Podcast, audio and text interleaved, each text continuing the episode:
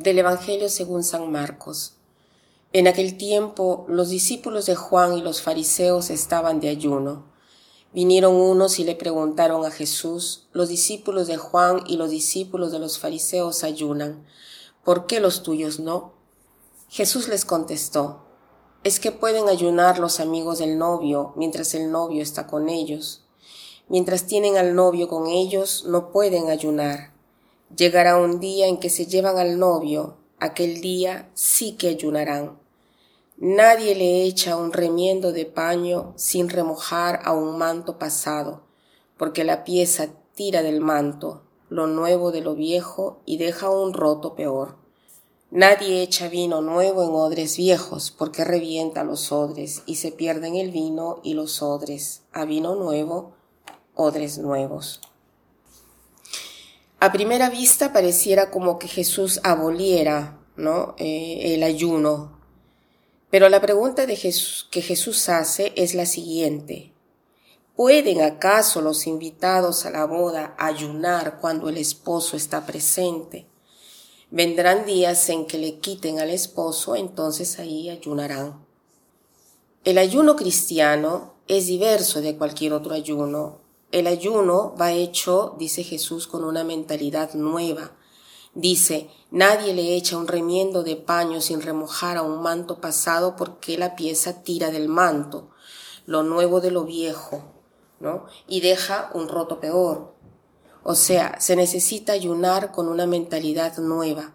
Y el ayuno es esencial cuando nosotros no tenemos a Dios, significa, ayunar significa dar espacio, dar la posibilidad a algo diverso de la comida, de llenarme, a algo espiritual, de hablarme, ¿no? Cuando Jesús fue conducido al desierto, el diablo le dice, si tú quieres, di estas piedras que se conviertan en pan. Y Jesús, ¿qué cosa le responde? No solo de pan vive el hombre, sino de cada palabra que sale de la boca de Dios. O sea, ayunar significa dar espacio a esta palabra.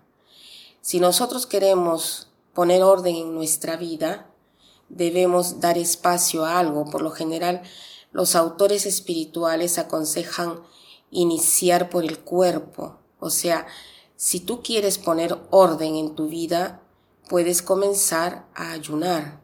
O sea, iniciar a no ser esclavo de tus sentidos, porque cuando yo como cualquier cosa para satisfacer uno de mis sentidos, me lleno a mí mismo, me pongo tonta, estoy satisfecha, pero eh, al engañar estas satisfacciones del cuerpo, me matan porque matan mi capacidad de amar, porque me llevan a estar concentrado en mí mismo, cuando no ponemos límites a la guía, estamos encadenados, somos esclavos de los sentidos. Entonces, solamente el ayuno nos puede llevar a la dignidad perfecta.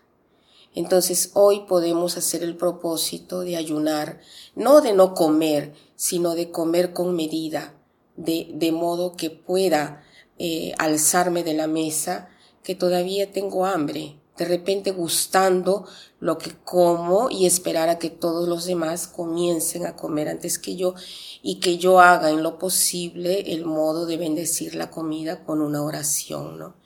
Y para terminar quiero citar la frase de Jesús que no, eh, mencioné anteriormente que dice así, no solo de pan vive el hombre, sino de cada palabra que sale de la boca de Dios. Que pasen un buen día.